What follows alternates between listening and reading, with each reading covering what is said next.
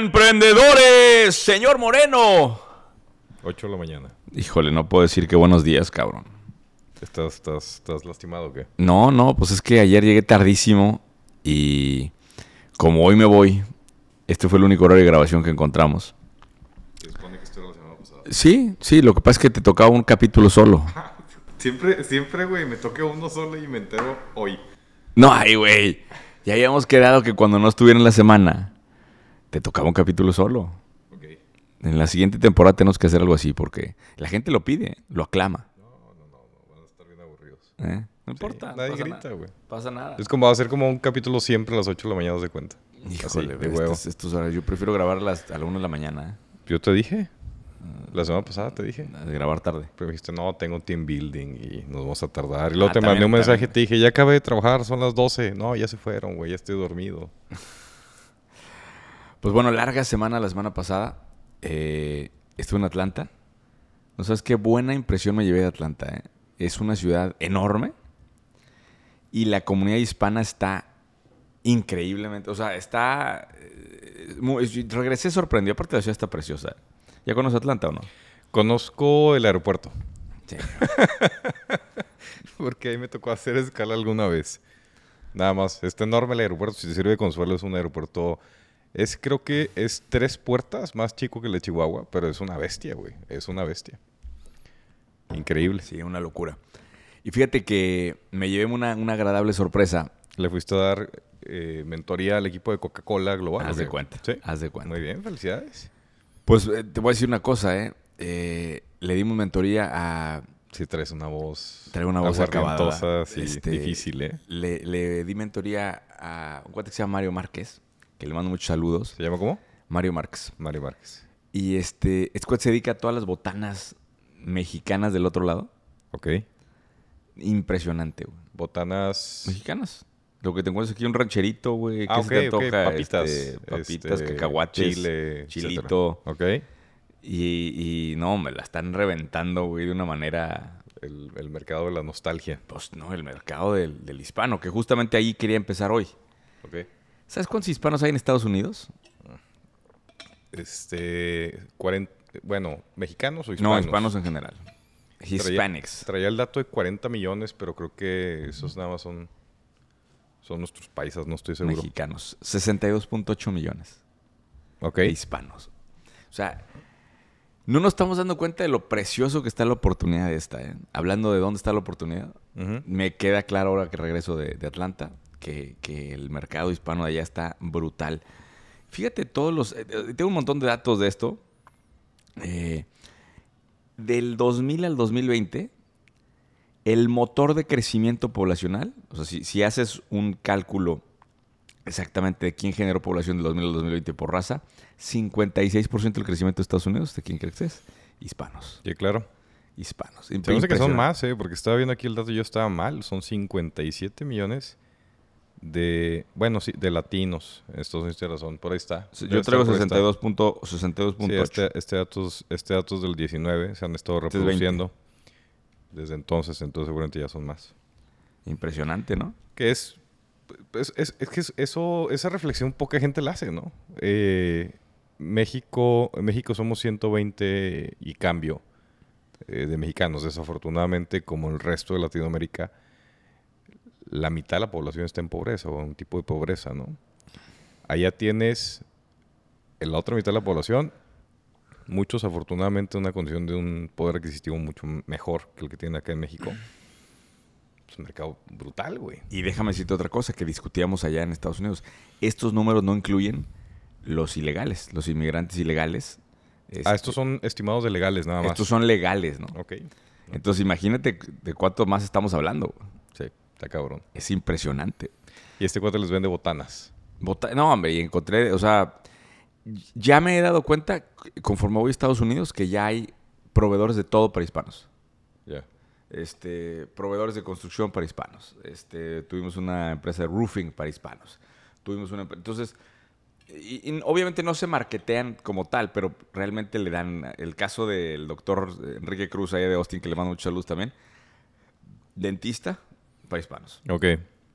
O sea, eh, eh, realmente te das cuenta naturalmente el, el- el latino atrae a otro latino, Se- suelen hacer comunidad.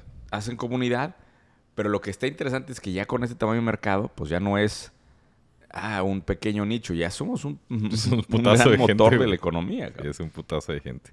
Fíjate, para el 2025 estimamos que va a haber, o se estima aquí, casi 70 millones de mexicanos allá, 70 millones de hispanos allá.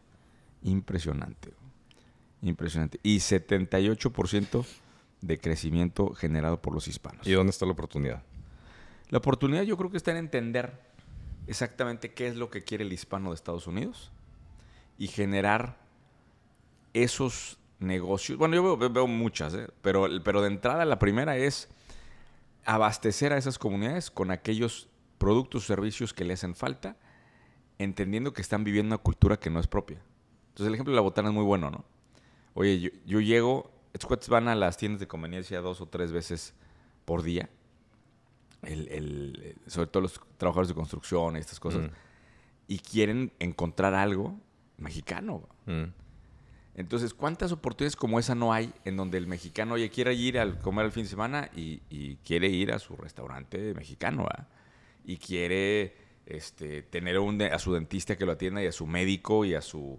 Y síguele, ¿no? Sí. Y entonces empieza a agregar y agregar y agregar y, y- y te vas a dar cuenta que está haciendo una, un microcosmos ¿no? de economía latina dentro de este gran eh, motor económico que es Estados Unidos. Que hay casos muy extraordinarios como el de. A, a mí alguna vez yo me topé en el IPAD el de Topo Chico, que es un extraordinario caso de posicionamiento en Estados Unidos. En Topo Chico. eh, Topo Chico en Estados Unidos creo que es de las aguas minerales más caras. Sí. Está posicionado muy raro y es, y es estos efectos raros que te da el producto nativo en su geografía de origen, en donde Topo Chico, pues aquí, digo, su posicionamiento no es ese, el de un agua fina, y el posicionamiento que te da en el mercado americano, eh, con todo el arrastre que te da la comunidad que viene de acá, ¿no? Que conoce el producto. y que Topo tiene- Chico, dicen. To- Ese. to- Topo Chico. Es que ya traen acento ya más de allá. Oye, y las principales ciudades, nada más para, para cerrar este tema de los latinos, ¿cuál se te California. hace que son las principales cinco ciudades? Debe ser California. Los eh, Ángeles Los es la Ángeles, número uno, ahí está. eh, Nueva York, probablemente. Número dos. Bien, andas con todo. güey. Ando con todo, Chicago. Esa ya te fuiste a O la Miami. 1, 2, 3, 4, 5, a la 6. Estamos hablando de latinos, ¿va? Sí. Miami puede ser. Miami, te fui- Miami es el número 4. O sea, Entonces, me Los falta- Ángeles, Nueva York, Miami, sí. Me falta el 3. Te faltan dos. Eh, De las top 5, ¿ah? ah, ya está más cabrón esa. Está bien fácil, Bueno, pues güey. Atlanta. No, Texas, Tej- ah, pues claro, Dallas, Dallas. Dallas y Houston. Correcto. Entonces, el, el- por cierto, vamos a tener un evento en Dallas ahorita 10 y... No, perdón, 11 y 12 de julio. Justamente donde vamos a hablar de cómo hacer negocio en Estados Unidos. Eh, voy a hablar yo del Bien. mercado hispano. Bien. Va a hablar Edmundo de las estrategias de cómo construir negocio allá. Y vamos a tener un abogado para el tema de migración. Mm. este, que puse una historia de esto el fin de semana. Y la gente me decía, güey, pero ¿para qué quieres visa, no? Si, o sea, estás pensando en irte a vivir allá y no sé qué. Le dije, no. Pero realmente hay visas, no sé si tú sabías esto, pero hay visas de no inmigrante que te permiten ya abrir, o sea, eh, un Social Security para que tengas acceso a toda la parte de, de fondeo. Ok. Entonces yo lo estoy viendo como una estrategia más que como, ah, me voy a ir a vivir a Estados Unidos, es una estrategia para abrir el sistema financiero americano. Ya. Entonces creo que los... em- Y, y hay visas bien interesantes, ¿eh? Ya van para arriba las tazas. Eso era. hace Un par de Independ- años ya inde- está extraordinario. Independientemente de que vayan para arriba las tasas, llegas con una... empre- Ah, claro. El, el- el- Llegas con una empresa y el te llegar abren a las un puertas sistema al banco. financiero ya, evidentemente. es ¿Eh? un chi- que el tener acceso al sistema financiero americano, evidentemente, te da una ventaja muy interesante, ¿no? Te abren las puertas a crédito sin pedirlo, güey. Sí. Y acá, y, ac- y acá rogamos, ¿eh? Más o menos, estamos dramatizándolo, pero sí. Eh, el, el sistema financiero es mucho mejor allá, sí, totalmente de acuerdo. ¿Y lo vas a hacer? Claro. O, bueno, el curso es para eso, para que puedan hacer. Digo, para, para que la gente se entere, para que la gente vea cómo meterse a este tema. Yo, y les voy a presentar concretamente al abogado que me está llevando el proceso y a la gente que me está asesorando y demás. Construimos una empresa. Yo tenía ya varias empresas en Estados Unidos. eh, para gestionar 4S teníamos una, para lo de USA teníamos ahí otras, pero no la habíamos, nunca había construido Mm. una empresa pensado en el proceso de visa. Que es muy diferente eso. Porque de entrada, por ejemplo, no puedes ser minoritario, no puedes tener... No, Sí, tienes que dar empleo y tienes que tener cierto revenue, em- te, etcétera. te empiezan a, a acomodar. Entonces Sí. hicimos otra empresa Ok. donde soy sole proprietor, que está preparada para este proceso de visa, desde el origen, las carpetas, vas llevando toda la información, Mm. tienes que presentar plan de negocio, o sea, es, es todo un... No es al chile. Exacto, todo un proceso de gestoría de los que te encantan. Qué divertido. Eh. Qué divertido. Pero bueno, ahí está. Nos vemos en, en Dallas, a la gente que está escuchando. Oye, esto. pero yo tengo una reflexión que me gustaría preguntarte a ti de ese mercado, porque a mí siempre me ha, me ha llamado la atención eso. ¿Para ti el mercado latino es venderle producto de nostalgia? O sea, ¿es venderle el país de origen? ¿O es mejor generarle una oferta de algo ya más aterrizado donde está él ahorita? Yo- para mí el más natural, más sencillo es venderle nostalgia. Nostalgia. A- ahorita hablamos, ese es el más sencillo.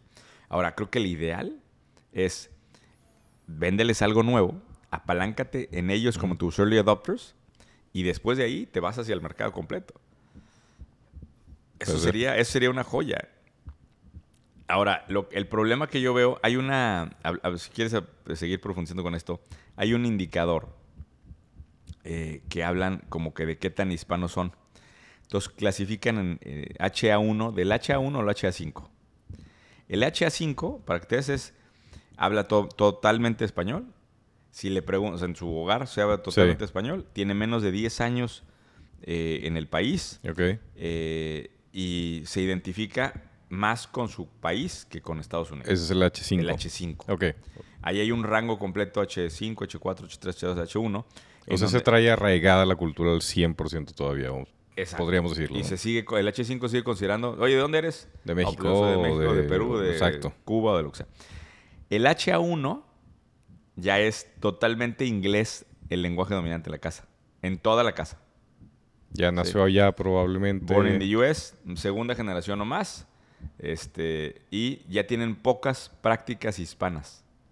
¿Sí? Sí, claro, ya eh, Latinoamérica es una historia de los abuelos, güey, ya más Exacto, es que, como, ah. que la realidad, sí, sí, sí. Y lo ubican, pero hasta ahí. Entonces, en, en este inter del H1 al H5, bueno, está el H4, por ejemplo.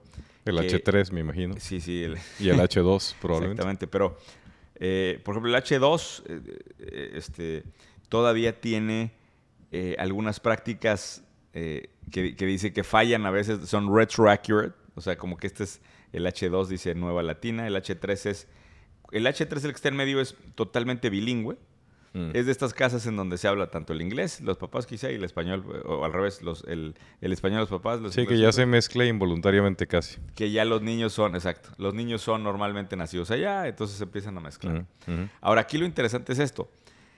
Cuando entiendes este espectro de latinos, lo que hablabas ahorita de la nostalgia es para el HA5. Viene llegando, ah, Correcto. extraña. Sí, correcto. ah. Y lo que yo decía de utilizar a latino como la puerta de entrada, el gateway al mercado americano, sería del HA1. Eh, o del H5 a la- hasta el H3, ¿no? Porque ya siento que el H1 ya, es- ya prácticamente ni se, probablemente podrías argumentar que casi ni se siente latino, ¿no? Yo, yo no creo que te- te despegues de eso. Ok. O sea, en- eh, dado que hay toda esta segregación racial en Estados Unidos, sigue siendo latino. Ya. No entienden muchas cosas, pero sigue siendo latino. Ah, mm, Para que sepas más o menos porcentajes, Ah, esa es buena. el, el HA5, el que es... mm, eh, eh, ahora, otra vez, son legales, datos legales. Sí, sí, sí, sí. Entonces, el Hay HA5 una cifra es negra el allá atrás. 13%, nada más.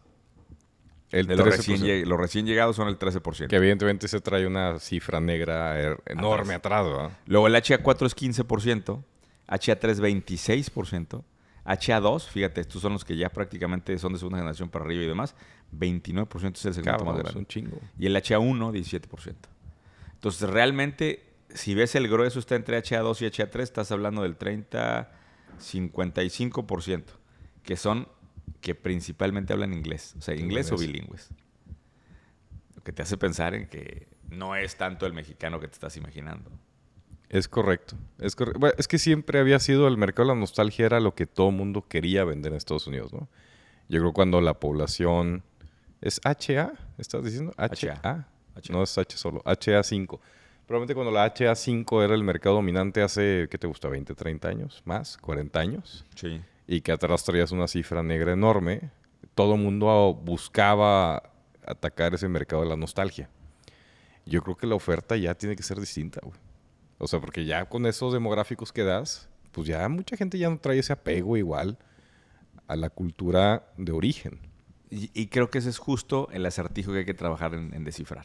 ¿Eh? ¿De acuerdo? Le, le deberíamos dedicar un par de episodios más en la siguiente temporada a este tema porque va a dar, da, da mucha tela donde cortar. Sí. Dale. Te, te, te platico una. Íbamos a grabar, de hecho íbamos a grabar el 20. ¿El que ¿El episodio 20? Oye, cubano, íbamos a grabar el 20 de junio. Ah. Y no sé si supiste, pero el 20 de junio. Eh, no mames, desde el 20 de junio vamos a grabar. ¿Por qué lo tengo aquí como el 20? Bueno, ya, ya estoy dudando de mis notas. Pero fue el cumpleaños del iPhone. No sé si Ok. supiste. Ah, no. No lo, fel- no lo felicitaste. Que son como 13 años o qué. Cumplió 15 años. Hijo de su madre. Cum- 15 años desde el 2007. Eh, y cuando estaba revisando, creo que fue en Wall Street Journal, que me metí y me puse a ver algunas notas del tema, me encontré con una nota muy interesante que hablaba de la evolución tecnológica de la humanidad y cómo se han ido dando estos saltos tecnológicos en el tiempo, ¿no? Y hacía, hacía una, una cronología de los hitos tecnológicos más importantes de la humanidad. Y hablaban, eh, bueno, ignoran algunos, por ejemplo, no está la rueda, que me imagino que la rueda nos ha servido de algo. Este, pero empezaban y decían, hace 500 mil años se inventó la punta de lanza. No sé si te Ok. Eh, acuerdas, la punta de lanza. sí, en sí, Querétaro todavía la usan con frecuencia para comer. Este, hace 400 mil años la humanidad empezó a usar de forma regular el fuego. Pero estamos hablando de, de la punta de lanza a Fuego 100.000 el fuego años. 100 mil años, ¿no? No mames. Este, me imagino que en el Inter alguien, pues de repente prendió una fogatita y, o sea, se fue haciendo más mainstream, ¿no? 270 mil años atrás eh, existen los primeros vestigios de las hachas de mano, ¿ok? O sea, ya una herramienta un poquito más sofisticada, más manual. 270 mil años. Eh, 140 mil años atrás empezamos a desarrollar, y esto es bien interesante, porque empezamos a dedicar mano de obra para fabricar productos que no son totalmente, o, si- o que no son de, supervivencia, utilidad. claro. Exacto, ornamentación, se empezó a hacer trabajos de ornamentación. 70 mil años atrás, el arco y la flecha.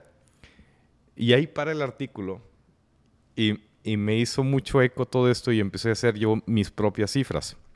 Hace 119 años, los hermanos Wright hicieron el primer vuelo en, en un avión. Hace 46 años, el Concorde, el avión del Concorde, eh, voló por primera vez a velocidad pues, supersónica, ¿no? Que de hecho ese es un caso curioso, no sé, deberíamos investigar si hay más casos de, no sé cómo llamarlo, retroevolución tecnológica, que el, el Concorde es al menos el más icónico, ¿no? En el que la humanidad llega a un punto tecnológico eh, Y se tiene muy que- avanzado se tiene que echar para atrás. y se echa para atrás. Y, y curiosamente se echa para atrás por temas de mercado, ¿no? Hace 150, 186 años se inventó el telégrafo, telégrafo, hace 62 años se inventó el Internet y hace 15 años se inventó el iPhone. Impresionante. ¿Y dónde está la oportunidad? No hay ninguna oportunidad, simplemente quiero hacer una cronología de los avances tecnológicos de la humanidad. Era- buenos días. Buenos días. Buenos días, emprendedores de la cronología. No, Era- pero este- qué interesante eh, en cuántos lugares desde que el 2020 nos acostumbramos a las curvas este, exponenciales. Qué interesante es toparte estas curvas de repente, ¿no? Y cómo los... eh, lo que a mí me hacía reflexionar, y, y no sé si estarás de acuerdo conmigo, a ver, si nos tardamos primero 100 mil años, güey, en Sí. hacer un brinco a otro, y ahora nos estamos tardando 62 años, 15 años, 7 años, qué difícil es para los tomadores de decisiones y los que están haciendo empresa y quieren hacer, sobre todo en el tema tecnológico, imaginarte el mundo de los próximos 5 años, güey. Qué cabrón es, güey. Sí.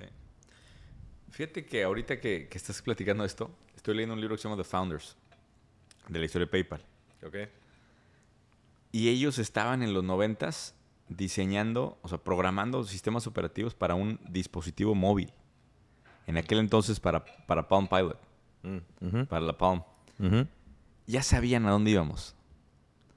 Se les estaba truena y truena el software porque no, no lo podía cargar. Era muy poquito la capacidad de procesamiento Ok. dentro de la Palm Pilot. Pero de ahí te das cuenta que cuando, cuando estás ahí y tienes esa capacidad de ver hacia adelante, güey, puta, se te abren las oportunidades muy, muy interesante. Bueno, yo traigo varias cosas. eh, ya que hiciste tu intervalo histórico. Ya, ese fue, ese Tu fue paréntesis. el brevario cultural del día. Diario Cultural del Día con el señor Ricardo Moreno. Sí traigo una idea de dónde está la oportunidad. Ah, sí traes. Sí, eventualmente. Fíjate que yo traigo también otro, otro breviario cultural. ¿Ah, sí? Muy bien. No, pues saquen el café. Por Saquen- favor, siéntense. Consíguense un poquito de, de botanita y... Me llamó la atención que una startup que se llama... Es que ¿sabes qué debemos de empezar a hacer, güey?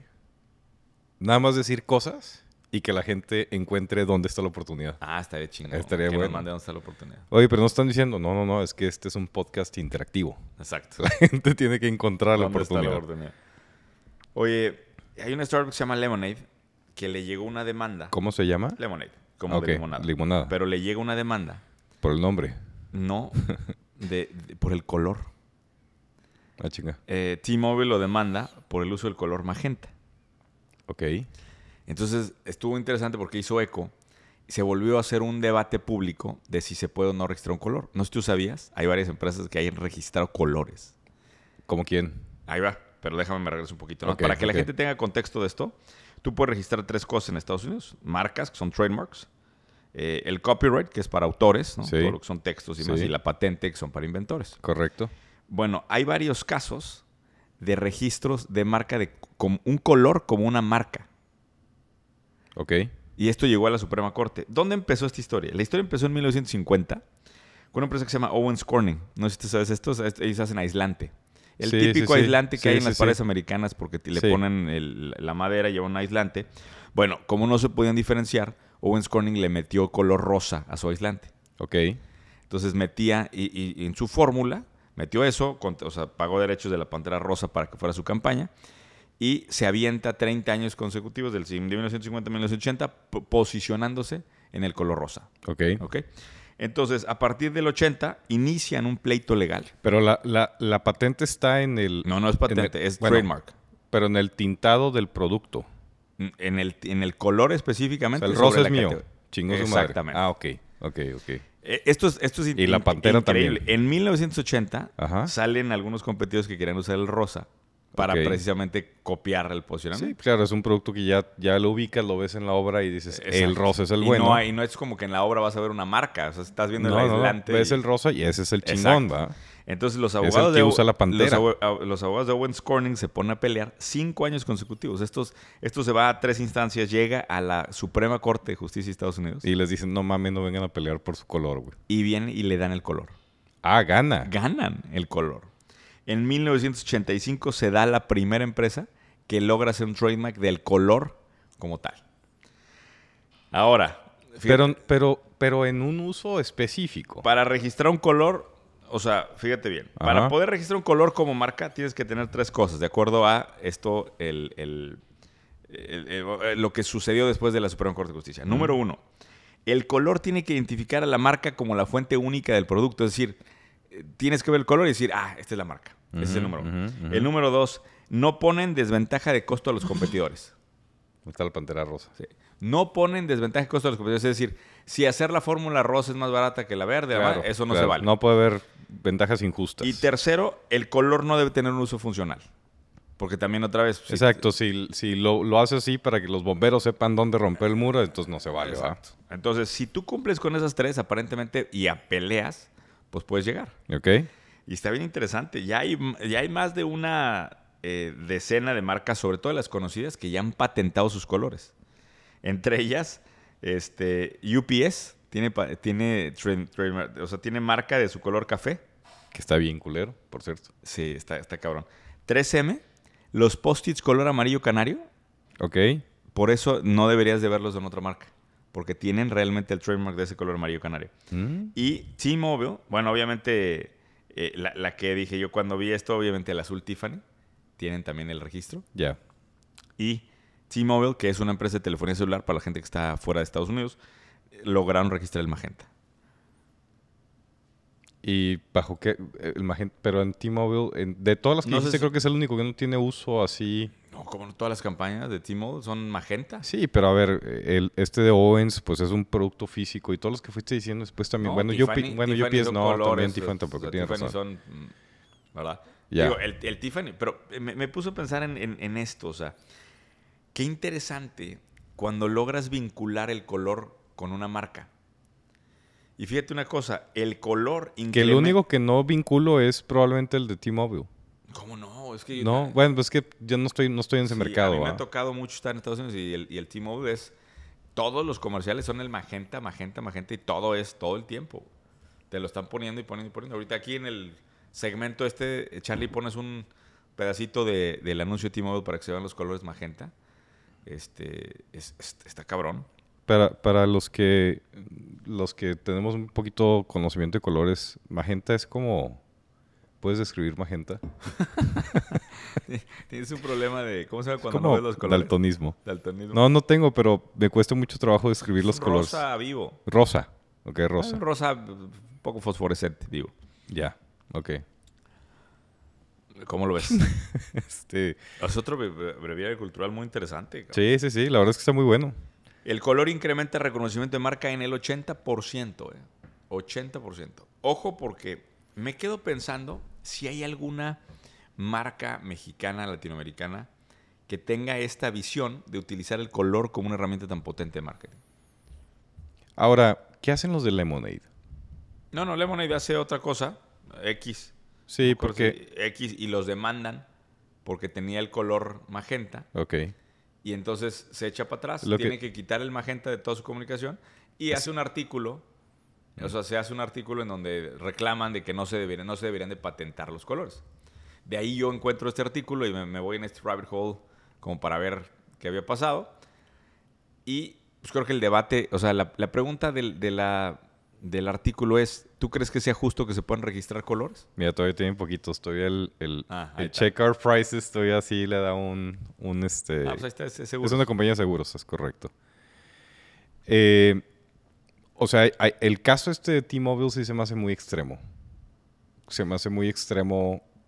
Que, es- pero si la pregunta es si deberías de... No, y lo interesante es que tienen un ejército de abogados peleando, güey. O sea, cuando alguien se pone a utilizar el magenta, avientan a los abogados a, a pelear. Y obviamente, cuando traes la artillería de abogados de una empresa enorme, Sí, claro. pues las empresas chicas dicen, no, pues quédate con tu magenta, Sí, güey. chinga- me, chinga me tu voy mal a cambiar color, a güey. morado, güey. A ver qué chingados. O me cambio a- al, al café caca de UPS, güey. Esos güey no pelean. Ok.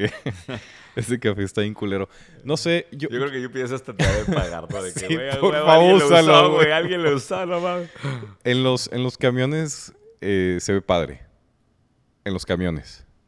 Güey, y, y No- dudaría, güey. sí, en los camiones sí. Se ve, se ve chingón. Pero ya lo sacas y... Pues que la gente no tiene Para, que para la opinar. fachada de tu casa, güey. Va, ¿Por qué no le has hecho Va, una pero, pintada? pero completo o el detalle nada más en, en, en- no, en lo, café que, pue- lo, que UPS. pudiera, lo que pudiera hacer es todos los colores registrados los pones en tu fachada. El piso de arriba en magenta, luego una- un pedazo ahí en, en el blue Tiffany, en el Tiffany Blue, y luego ponemos magenta abajo, güey. Sería Y- interesante. Y, que lleguen a demandar, güey. ahí. sería interesante ver contrastar con compañías que sean muy poco rigurosas con su color y su uso de imagen. Con quienes les gusta juguetear con ese tema. Habría que ver cuál hace Si más hay un eco, mejor ¿no? resultado. Exacto. Si, si el tema de posicionar tu marca y vincularlo directamente a un color. En el caso de Owens me, me resulta muy natural porque Oye. hay un diferenciador del producto, pero en el caso de Pero las de- fíjate, Tiffany. Tiffany, eh, eh, los brillantes y las joyería y demás, pues no tiene un color necesariamente. Y al conectarlo con ese color, güey, se ha vuelto muy poderoso. Pues Sí, sí, sí, sí, sí. Y probablemente si Tiffany ves, Blue, güey. si ves esa, esa bolsa en la calle, si Tiffany viese esa bolsa en la calle diría, a ver, güey, esa tiene que ser mi bolsa o te chingas. Exacto. Eh, Pero fíjate cómo en el, Mm. en el producto de Tiffany no era natural. O sea, no era natural que la joyería acabara con ese azul que es como... correcto, no fue fabricado como Owens. O sea, el, el caso de Tiffany sí es un producto de... O sea, es una consecuencia del posicionamiento de como- marca. Exacto. Es alguien, una genialidad de alguien que dijo, voy a Exacto. adueñarme de un color. Sí, sí, sí, sí. Y que luego la, la ley le da esta posibilidad de realmente adueñársela. Interesante caso ese. Está cabrón. Está bueno ese. Para que la lleves a tus amigos del IPAD. güey. Voy a, voy a platicarles. La- platiquen Ya voy a esto. acabar, ya, Ya. acabó el viernes. Chihuahua. Pero, pero les dejo un, un post-it amarillo canario. Amarillo, Y amarillo les digo, canario. oye, chequen Este porfa el post-it- tema de los colores. Exacto. Empiecen por el color de este papel. Yo traía un tema adicional ¿Mm? eh, para que te recuperes de... Ya son las 9 de la mañana y deberías de estar calibrando al 100%. Güey, es que no tienes idea lo pesado que estuvo ayer el viaje, güey. Andaba con los niños yo solo, güey. Ah, ¿te fuiste tú solo con los niños? Sí, la Marisa está en ah, Hawái. sí, cierto, sí, cierto. Entonces, llegué hecho. Sí "Ah". regresaron los dos, ¿verdad? ¿Qué? Sí checaste que regresaron los dos. Eh, eh, Ahorita checo abajo. que sería bueno nada más grita los nombres a ver si los dos contestan, ¿no? Hay una compañía que se llama Let Us Grow. Eh, la temporada pasada o antepasada hablamos del tema de granjas verticales. De alguna forma lo platicamos, no me acuerdo bien en, en qué episodio. Y, y creo que lo volvió a tocar, no me acuerdo si fue René, alguien más lo volvió a tocar. Me, me topé con esta compañía eh, y, y empecé a re- escarbar un poquito porque de hecho, de hecho Villicaña quería comprar una de estas cosas, un amigo nuestro. Este, Let Us Grow es una compañía que comercializa soluciones para este tipo de producción de alimentos Vertical. ver- eh, vertical. Tiene un producto muy interesante que de hecho es como más para proyectos, en donde te llevan un contenedor a la comunidad, a la colonia. Este, tradicionalmente es un tema más comunitario y el contenedor se vuelve el, El vivero. el vivero de la colonia, ¿no? Y aparte, evidentemente, lo que te quieren vender, estos cosas tienen un software de farming, este, entonces lo que quieren venderte es el software para que estés monitoreando los alimentos. Pero me encontré algunos, y sobre todo los están vendiendo desde Alibaba, eh, como columnas, tor- imagínate una columna eh, de hidroponía para casas, que es algo que no había visto yo. Cuando habíamos hablado de los jardines verticales, siempre requerías, lo habíamos pensado en los negocios, supermercados que tengan sus, o restaurantes u hoteles para producir sus propios alimentos, pero siempre la infraestructura para los hogares era complicada. Imagínate un departamento chico en algún lugar. Y me encontré estas columnas de, de hidroponía que tú pones en tu casa, tienen iluminación, tienen el sistema de riego y empiezas a producir tus alimentos ahí.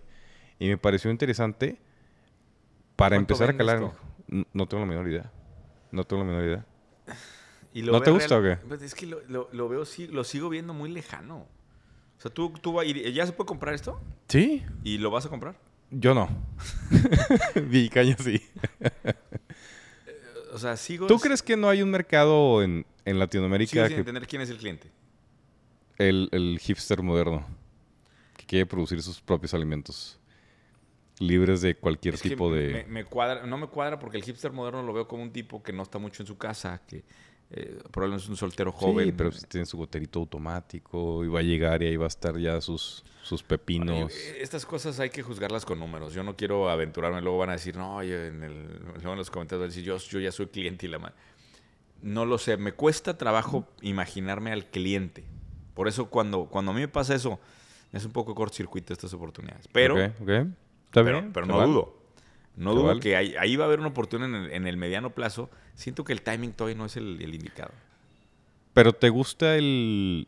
O sea, el concepto te gusta, Siempre pi- es, es un tema de mercado, es un tema de timing, es un tema de qué. Yo Para siento, mí- que, yo siento que hay un mercado ahí que, que- que estas madres le interesan. Y, y lo que a mí me llamó la atención, y probablemente es una respuesta bien vieja, ¿eh? o sea, probablemente es una implementación bien vieja que ni siquiera está haciendo eco. Pero lo que me llamó la atención es que yo el concepto que tenía mental de jardines verticales era necesito una infraestructura enorme, un patio, este, o, o en un interior un muro enorme para poder implementar esta madre. ¿Y, y quién va a quitar ese pedazo de real estate tan valioso para poner un lechugas en la pared, no? Ujú. Y cuando empecé a ver esta solución en la cual pues ya no necesitas este muro enorme, sino que tienes una columna que puedes poner en la esquina, que tiene un sistema de riego automático, iluminación, dije, "Ah, ok, probablemente habrá muchos a los que ahora sí les haga clic. Porque incluso va mucho con el estilo de vida de este mercado. Espacios pequeños, en ciudades densas, en donde probablemente tu solución... ¿Costo de esto, sabes? Eh, lo estaba checando, pero déjame ver, aquí estoy en... Pues sería muy bueno escuchar a la gente. ¿eh? Habría que ver si alguien le... Habría, habría que ver. Y cuesta una lana, cuestan de... Estoy aquí en, en AliExpress, cuestan de 3.800 a 5.000 pesos. Es, es una columna, depende de cuántos layers tenga, cuántas plantas puedas estar cultivando allá adentro. Deberías de comprar una para ¿Compro hacer el una? ejercicio. Va. ¿Y qué sembramos ahí? ¿Qué te late? Pepinitos, eh, tomatitos. Para la oficina es a la derecha. Ah, podemos poner una ahí en la Pon oficina? una, a ver si es Sí, cierto sí, que sí. la cuidas, cabrón. No, pues si- si cuida sola esta madre. Quiero ver eso. Eso es- cada vez que te dicen eso, siento que nunca acaba. Es probable. Y la pintamos, la pintamos magenta para que se Para emputen los que- de T-Mobile. No, era café. No, Café café, UPS. es UPS. café- si la pintamos café UPS nos va a mandar un premio, ¿no? Quiero que se empute T-Mobile. Ay. Oye, bueno, otro tema. Ajá. eh, para cerrar este penúltimo capítulo Se del. escondió Horacio allá atrás. Ya, ya está Horacio ahí. Pero penúltimo capítulo de la temporada. Fíjate que me clavé leyendo mucho sobre la empresa Mars. Qué, qué locura de caso, ¿eh? Eh, Mars, la de dulces. ¿Sí? ¿Qué lugar de caso qué? ¿Mande? ¿Qué? ¿Por qué? ¿Tú sabías que es una empresa privada? Eh, no, no, no, no tenía idea. Ok, Mars Nosotros le vendimos una marca. es la Un stand de sexta Deloitte. compañía privada más grande de Estados Unidos. Eh, La sexta. La sexta. Ok. Y ellos son la tercera familia más rica de Estados Unidos. Ok. El número uno son los Waltons, luego los Waltons de Walmart. Luego los Koch, que esos han sido bien polémicos, pues porque siempre están detrás de temas políticos. No sé si has escuchado de ellos. No. Eh, ahí tiene un libro muy bueno que se llama Coach Land o algo así, es K-O-C-H, y los Mars son los terceros. Y tú te imaginas que, pues es un, es un, obviamente es un conglomerado de chocolates, pero ¿por qué salieron? Tienen, tienen planta aquí en Celaya, ¿no? Eh, ojo, tienen 140 mil empleados, güey. o sea, es enorme. Y, y como son empresa privada, normalmente es muy, es muy secreto la información de ellos. O sea, no hay mucha información al no ser una empresa pública. A mí me de tocó estas venderles una empresa. Sí. Hace No, no, es muchos impresionante el años. caso.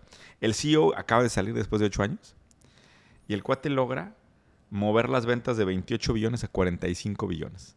Algo estaba haciendo bien. Uf, la está reventando. O sea, a él le debemos la pandemia de obesidad en el mundo. No, fíjate qué curioso, ¿Qué? que se movió, pivoteó de chocolates. ¿A qué crees que se movió? En Mars. Mars. Ajá. Ya hoy genera una cuarta parte de su ingreso de mascotas. Oh, mira. Fíjate esto. eh. En, esto empezó hace ocho años con este CEO. Entró, escuchó dónde está la oportunidad y vio. ah, no, ¿verdad? Todavía no No, estábamos, todavía no estábamos, no. vivos hace ocho No, años. no, no, no, no. Pero, güey, este güey sí se la creyó de, a- de en serio, güey.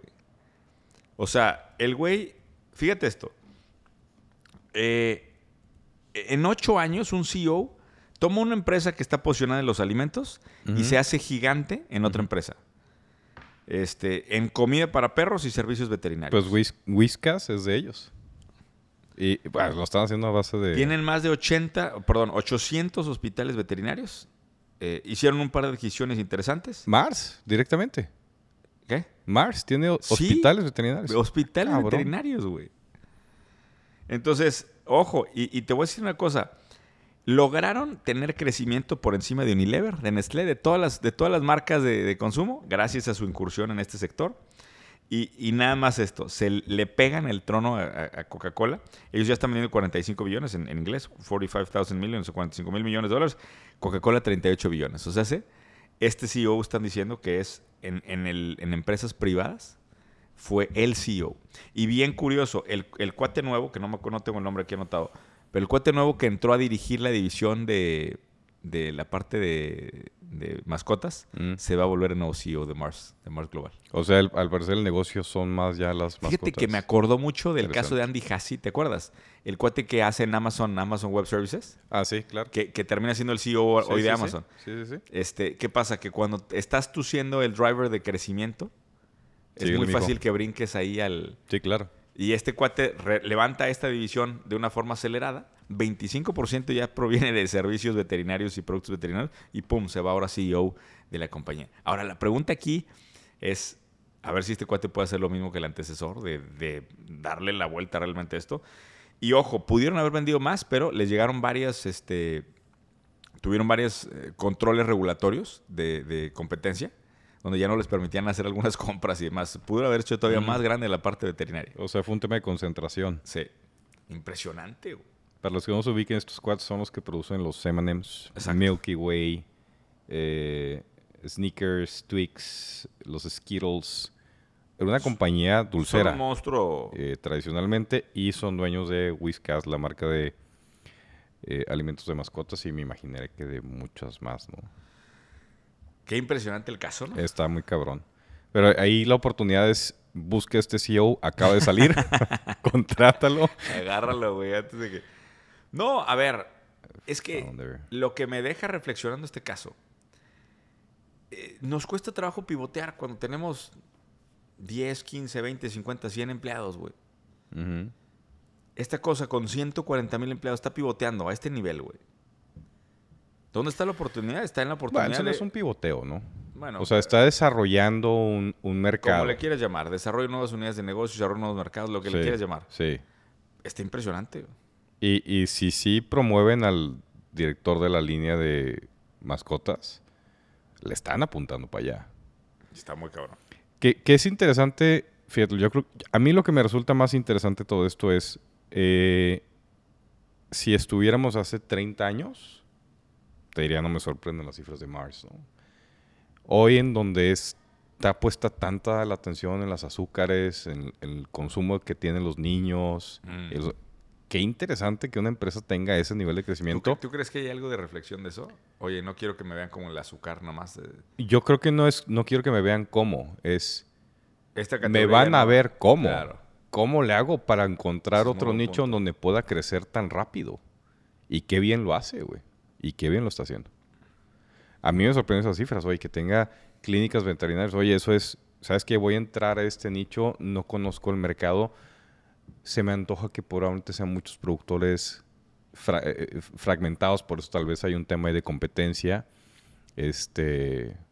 Está, está muy interesante el Está caso. cabrón, güey. está muy interesante el caso. Oye, pues esto es todo.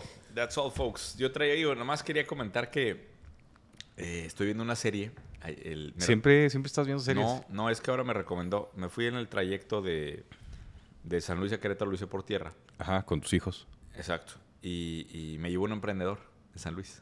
¿Ah, sí? Sí. Bien. Un emprendedor que también se pide Muñoz, por cierto. Ah, muy bien. No es un apellido muy Eh, exclusivo. Eh, hace unos iniciadores de fuego él, pero me llevó y me, me recomendó la serie de Undercover Billionaire. Ok. Y agarran y hacen a este, a un billonario, Ujú. a un cuate que tiene un net worth arriba de un billón de dólares, Ujú. lo llevan a cero, lo dejan en una ciudad nueva en Estados Unidos, le dan 100 dólares y una pick-up vieja con un tanque lleno de gasolina y un celular. Ok. Y en 90 días tienes que hacer una compañía que valga un millón de dólares. Es una serie, ¿va? O es un documental. Es una especie de reality show. Ah, ok. O sea, sí es. No, no es actuado. No, no es actuado. Ah, mira. Está cabrón. La primera temporada la hacen con un cuate que es un billonario de la industria de, las, de los préstamos. Ok. Tiene una compañía muy grande, Loans. ¿De Es- Payday Loans o qué? Este. eh, No, no, no. es de- no sé si es de Morgan, no sé. Pero no, no hablan mucho como que de su negocio pasado. Ok. Toda la historia es, pues empieza en el yate enorme que en el, con helicóptero el yate y la chingada y de ahí. Entonces, la forma en la cual hace la lana es va y le pide a su gente un préstamo y ya no no, este. les paga. está, güey. está bien bonito la. Fíjate que está. Está muy bonita la serie. Porque te. Y ya sabes, muy producida el estilo americano de que Ujú. The American Dream is still alive. Ujú. Muy cabrón. Pero el vato lo pone a dormir en su camioneta. O sea, el güey se llega con sus 100 dólares, se compra sus dos maruchans, güey. Y en un pinche frío de la chingada en. en Montana, una no, madre en, así. en Erie, Pensilvania. En Ok, Pensilvania. ok, ok. Y este, sí se la, pa- se la parte, güey. Lo ves vomitando ahí del frío y la chingada. O sea, está, está, está dura. ¿Y lo logra? No, no he llegado. Ah, ok. No he Ah, llegado, no lo pero, vamos a arruinar, no pero, vamos pero a sí me- arruinar. te planteo un poco el inicio. Mm, O sea, porque de, de cero cómo empezó a hacer un poco de lana. Sí. Se pone a buscar listings de Craigslist, de, de la gente que quería comprar cosas. Mm. Y encuentra gente que, oye, yo pago por esto. Y se pone a buscar las cosas. Conecta primero el mercado para los primeros como mil, mil y cacho de dólares. Y luego se empieza a flipear carros. Compra carros de mil Ok, dólares y los ok. en chinga. Y de ahí ya está haciendo una casa después. Después engancha una casa. Y, Y para está fl- haciendo pa- un, también un- para un- un flipearla? flip. Mm. Y luego de ahí ya va a poner el. Y mientras está haciendo todo eso. Sigue durmiendo en la pickup. No, mientras. No, ya después renta un departamento. Pero mientras está haciendo todo eso, está trabajando en la startup a la par. Ok. Y consigue el equipo sin, sin, sin sueldo y la madre. Y entonces va a llegar un punto en donde intersecta la lana con el equipo. Está Está, interesante. está bien armada, güey. O sea, cada temporada es Un vato. Un billonario que, que Exacto. él quiere ser ahora estrella de cine. Está, está Está, muy está cabrón, interesante. ¿eh? Está buena esa. ¿Dónde está la oportunidad? Oye, nada más claramente. ¿Dónde está la oportunidad? Pues empezar en cero y con Maruchans, este. Ya, yo pensé pues, que veas series de televisión Ah, no. para buscar inspiración. Penúltimo capítulo de la temporada. Perdónenos la semana pasada que no tuvimos capítulo. Una disculpa. Eh, yo estuve fuera toda la semana y el señor Moreno nada más no opera. Este. No tiene magia, güey. Sino te falta el grito, falta Ah. esas interrupciones. ¿Crees que pudiera ser el Así grito es. alguna vez? Lo voy a practicar de aquí a agosto. Ok. pues Regresamos en agosto, ¿no? El, regreso- Lo voy a el- el- practicar. el primer capítulo, el siguiente, pon- tú vas a dar el grito. Puede ser. Como el grito. Lo podemos de- prometer. De Dolores Hidalgo. Sí, lo podemos prometer. Primer capítulo. No, el no siguiente, prometamos. No, no me gusta prometer. Bueno. Nos falta un capítulo más eh, y con esto cerramos esta temporada y nos vemos en agosto. Eh, muchas cosas que contarles de lo que estamos trabajando Ricardo y yo, pero bueno, en agosto nos vemos. eh, y bueno, ¿qué más? ¿Algún, ¿Quieres cerrar con alguna canción en particular? Este. American Pie. De este. la de pickup Truck. Ok, ¿Va? ahí está. Pues Sale. con eso nos despedimos. Penúltimo capítulo de la temporada.